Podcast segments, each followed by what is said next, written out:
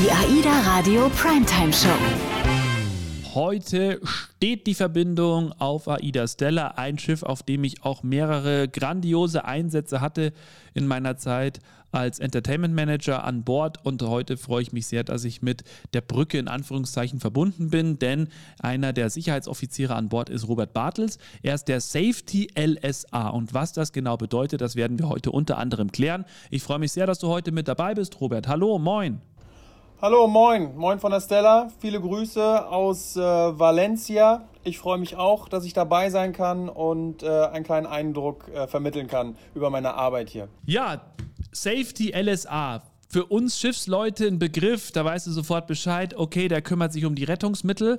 Ähm, das ist jetzt mal so die grobe Überschrift, aber das ist ja noch lange nicht das, wofür ein Sicherheitsoffizier verantwortlich ist. Was genau machst du? Naja, ich bin, um es mal ganz äh, nonchalant auszudrücken. Ich bin eigentlich so ziemlich das Mädchen für alles, wenn es, in der, wenn es um die Sicherheitsinfrastruktur auf dem Schiff geht. Also ich bin auch die Ansprechperson für Crewmitglieder, für Passagiere, wenn sie mich irgendwann mal im Passagierbereich sehen. Äh, ich kümmere mich um die Wartung und Instandhaltung der, äh, der Boote, äh, die regelmäßige Kontrolle und Wartung aller Rettungsmittel. Ich überwache die Sicherheitsübung der Besatzung, dass die Evakuierungsmaßnahmen äh, richtig durchgef äh, durchgeführt werden.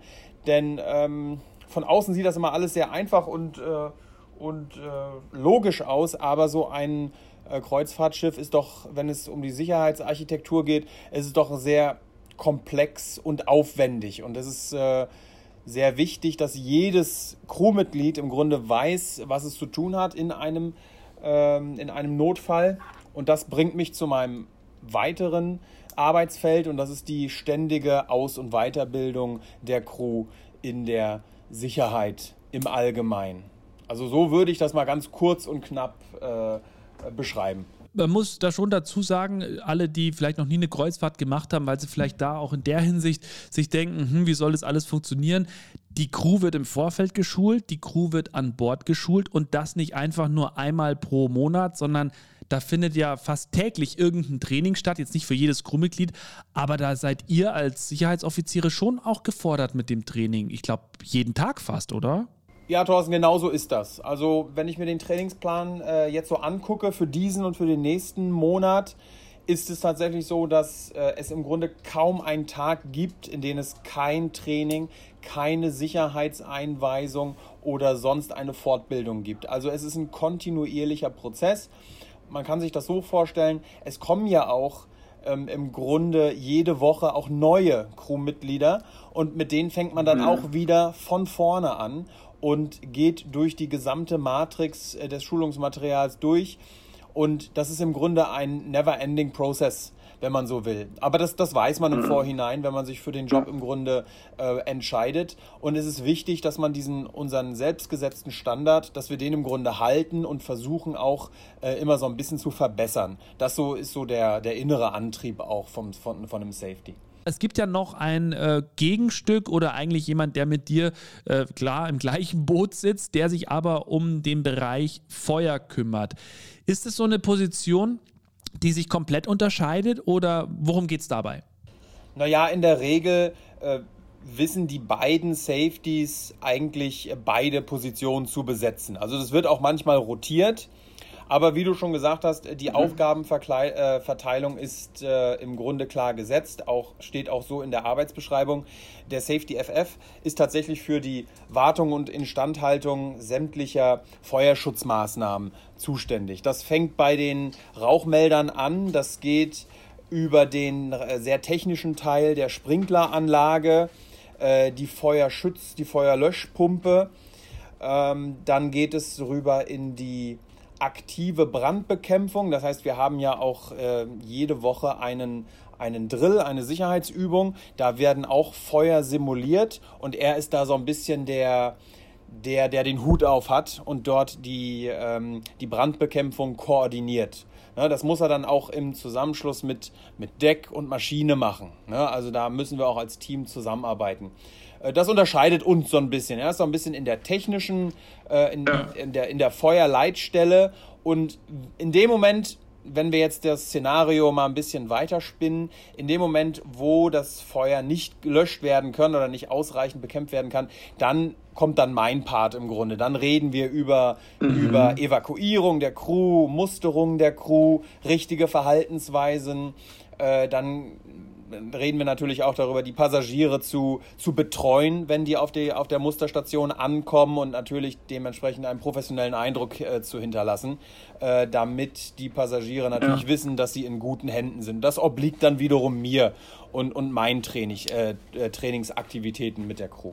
Wir haben ja, ich, jetzt kann ich es ja sagen, ich bin ja nicht mehr an Bord. Wir haben immer so gesagt, äh, wir haben auch eine eigene Feuerwehr an Bord. Ist es ein Begriff, den ihr äh, gerne hört oder eher nicht so?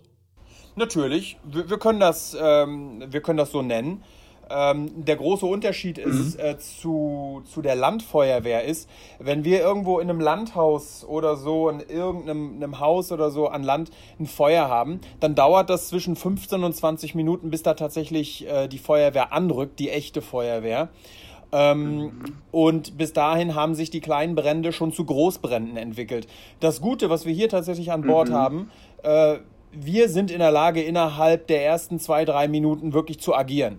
Ne, und das soll auch unser Anspruch sein. Wir, mhm. wir wollen hier nicht einen Großbrand äh, aus, äh, auslöschen oder, oder, oder, oder ausmachen. Es geht wirklich darum, die ersten Schritte äh, den Leuten einzuprägen, was sie zu machen haben. Und äh, da verhindern wir dann natürlich die großen, die desaströsen Szenarien. Ne? Also es geht um Zeit.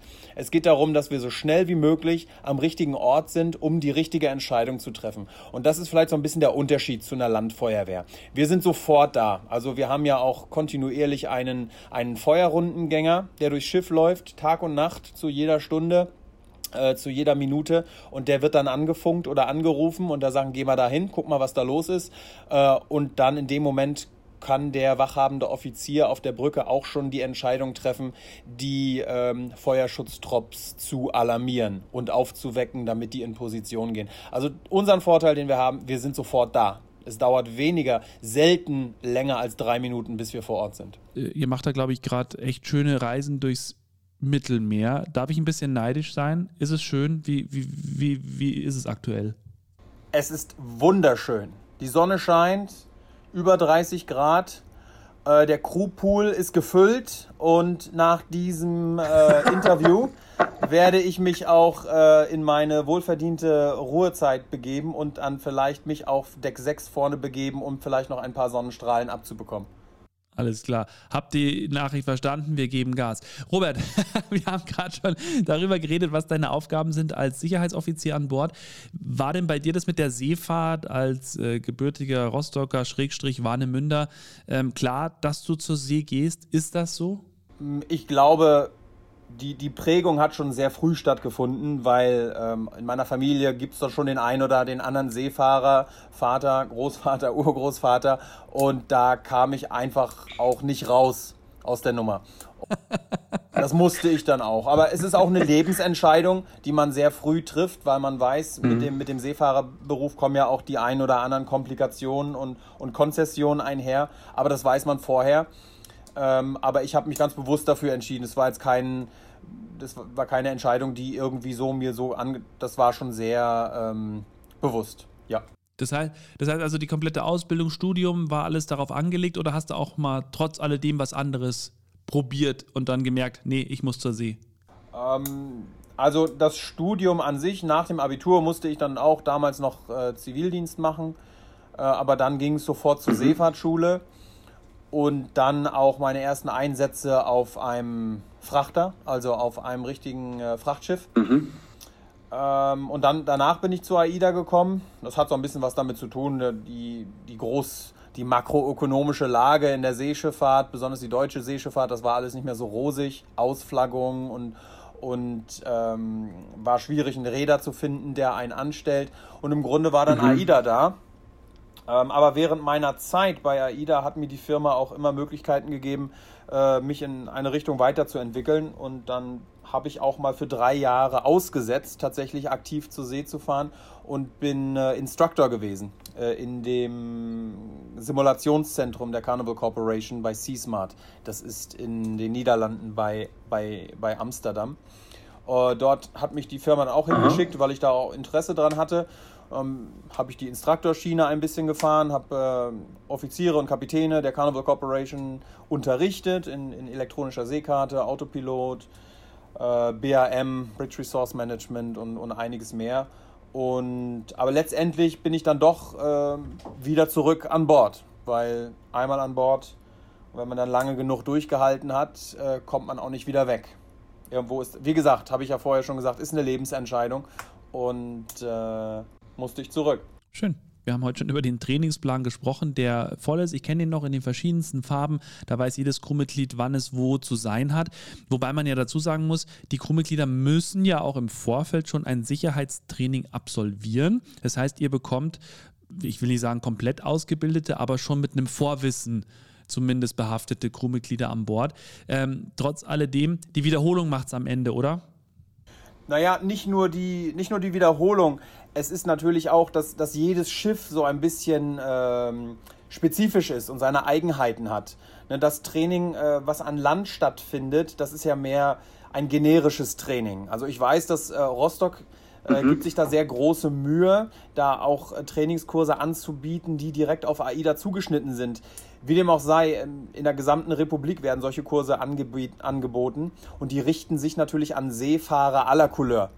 Äh, da sind dann auch Frachterfahrer, Kymofahrer und eben halt auch eine Handvoll Kreuzfahrer dabei. Ähm, und der, das Ziel mhm. eigentlich äh, dieser Schulung an Land ist, dieses, so ein generisches Verständnis zu vermitteln. Was ist ein Rettungsboot? Was ist ein, ähm, ein Rettungsfloß? Wie sind die Grundhandlungsweisen für, für Überleben in Seenot? Ähm, wie verhalte ich mich richtig in einem Seenotfall? Aber letztendlich äh, die Sicherheitsarchitektur auf dem Schiff ist dann wieder eine ganz andere, weil ein Kreuzfahrtschiff ist fundamental anders als ein, als ein Tanker zum Beispiel. Mhm. Ne? Auf dem Tanker sind vielleicht 30 Mann ja. äh, Crewmitglieder und wir haben, wir sprechen hier auf der Stella von 600 Crewmitgliedern.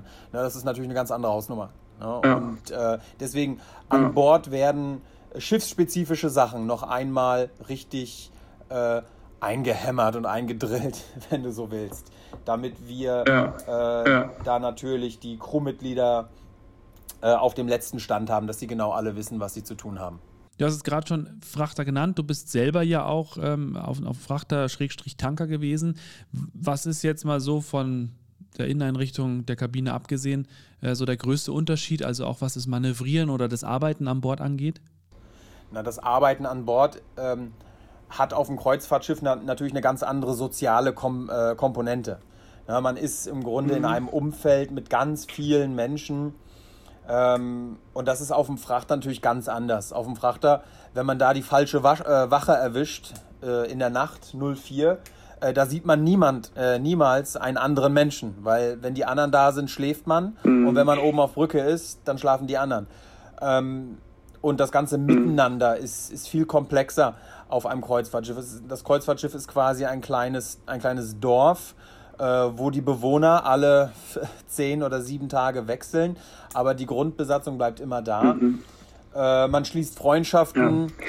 Ja. Äh, man, es gibt Leute, die man nicht so mag, aber das ist halt immer so. Ne? Es gibt Antipathien und Sympathien, aber damit muss man halt klarkommen. Und das ist auch eine ganz große Herausforderung für viele. Ja damit äh, klarzukommen. Hab gerade nochmal nachgeschaut.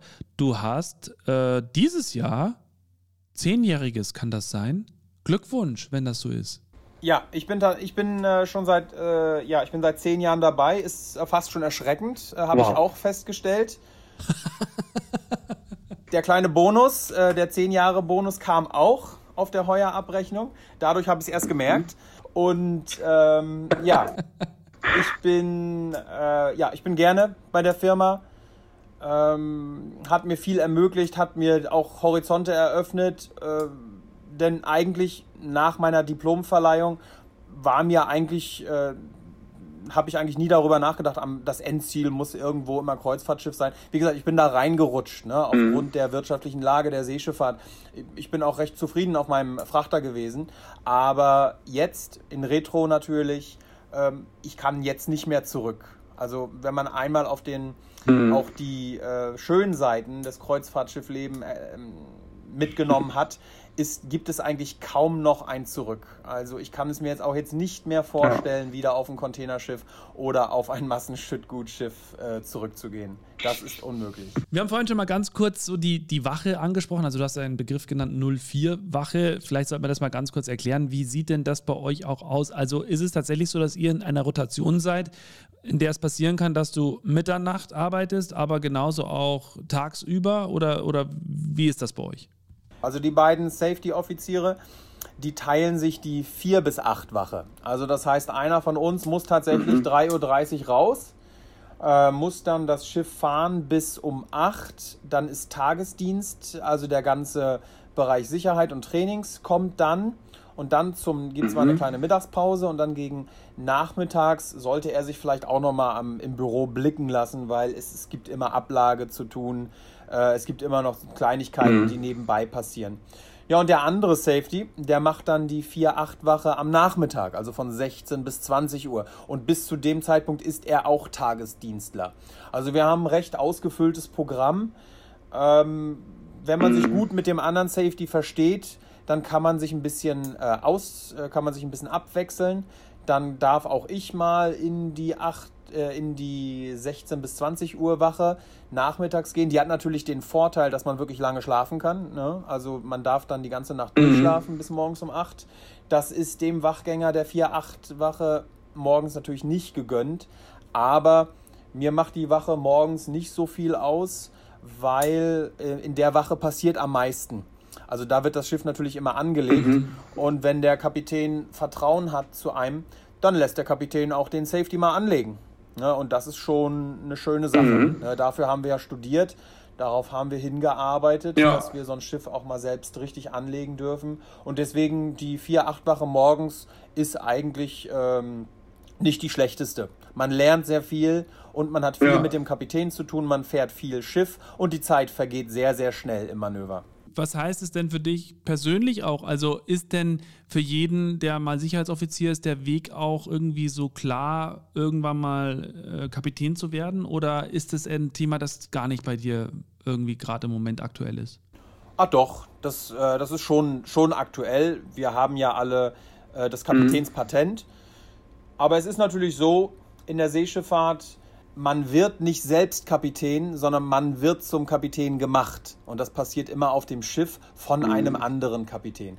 Das heißt, da muss man viel Support erfahren, auch äh, von, äh, von seinen Vorgesetzten. Und wenn die dann sehen, dass da Potenzial vorhanden ist, dann äh, kann man auf die ein oder andere Beförderung hoffen.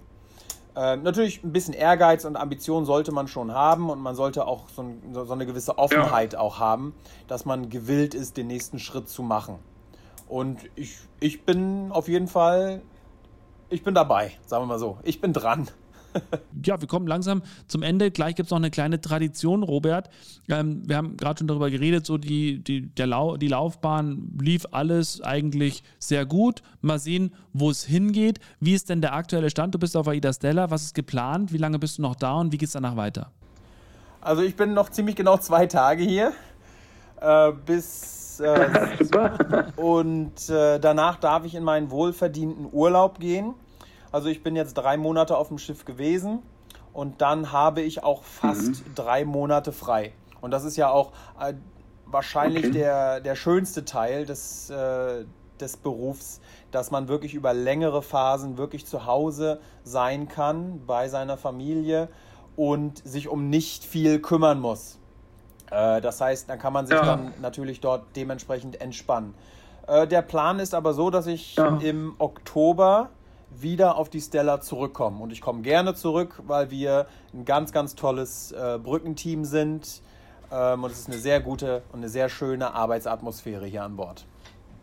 Ich habe gelesen, dass du Arabisch sprichst. Stimmt das so? Wenn ja, warum und wie gut? das ist ja interessant. Wo kommt die äh, Information denn her? Von deinem LinkedIn-Profil. ah, hat einer geguckt. Ja, ich habe äh, während meines Studiums mal einen ähm, Auslandsaufenthalt äh, hinter mich gebracht. Äh, ich war in Ägypten, in Alexandria und ich war auch mhm. in Syrien, in Damaskus für ein Jahr. Und da habe ich ein bisschen die fremde Kultur ah, okay. kennengelernt und auch ein bisschen die, Stra äh, die Sprache erlernt. Also ein bisschen ist so was zum Essen bestellen und, und nach dem Weg fragen oder schon ein bisschen mehr? Alles eine Frage der, der Übung. Also wenn, wenn, wenn man mich jetzt irgendwo wieder rauslässt, dann kommt das ganz schnell wieder. Aber wie gesagt, das ist auch alles schon sehr, sehr mhm. lange her. Das war während meines Studiums. Ähm, während des Studiums habe ja. ich gemerkt, dass die Studienzeit doch recht schnell vorbei ist und meine Kollegen haben alle so ein Auslandsstudium gemacht in Neuseeland und in mhm. Schottland mhm. und in Amerika. Und aber ich habe, ich wollte, ich habe immer generell Dinge anders gemacht als andere und deswegen äh, habe ich mich für ein äh, Stipendium woanders beworben und ich habe es tatsächlich bekommen. Aber ich hatte da keine spezifischen äh, Hintergrundgedanken, warum genau das oder das. Äh, das war einfach mhm. zur persönlichen Horizonterweiterung. Robert, es gibt noch eine kleine Tradition bei mir in der Primetime-Show. Das ist Backboard oder Steuerboard. Und da kriegst du von mir zwei Begriffe genannt und du sagst mir einfach, was du lieber magst. Und das machen wir jetzt noch. Und dann sind wir durch. Schieß los. Sommer oder Winter? Steuerbord. so hat es bisher auch noch keiner gespielt. Also du meinst wahrscheinlich Winter, oder? Genau. Dann selber kochen oder liefern lassen? Gar nicht kochen. Also tatsächlich dann auch nur liefern lassen oder von zu Hause jemanden kochen lassen, richtig? Richtig, genau. Und Rock- oder Popmusik? Rockmusik. Dann muss ich nach der Band fragen. Oder ist es einfach Hauptsache Gitarre und Luftgitarre? Guns N' Roses. Mega cool. Ich habe mich auf alle Fälle sehr gefreut, dass du heute hier zu Gast warst. Ich weiß, es ist immer recht äh, schwer in der Operation, sich da die Zeit freizuschaufeln. Deswegen weiß ich das sehr zu schätzen. Dankeschön für deinen Einblick, für mich, für unsere Hörer in die Arbeit eines Sicherheitsoffiziers. Alles Gute und äh, ja, schönen, schönen Urlaub dann schon mal. Dankeschön. Hat mir auch viel Freude bereitet. Dankeschön. Wiederhören. Die AIDA Radio Primetime Show. Wenn dir das, was du hier in diesem Podcast gehört hast, gefallen hat, dann würden wir uns sehr über deine positive Bewertung freuen. Und wenn du denkst, dass auch andere Gefallen daran finden, an diesem Podcast und an den Themen und Gästen darin, dann empfehle den Podcast gerne weiter. Du kannst natürlich auch gerne live reinhören auf aidaradio.de über den Livestream deutschlandweit über DAB Plus oder über die Radio-App. Bis zur nächsten Folge.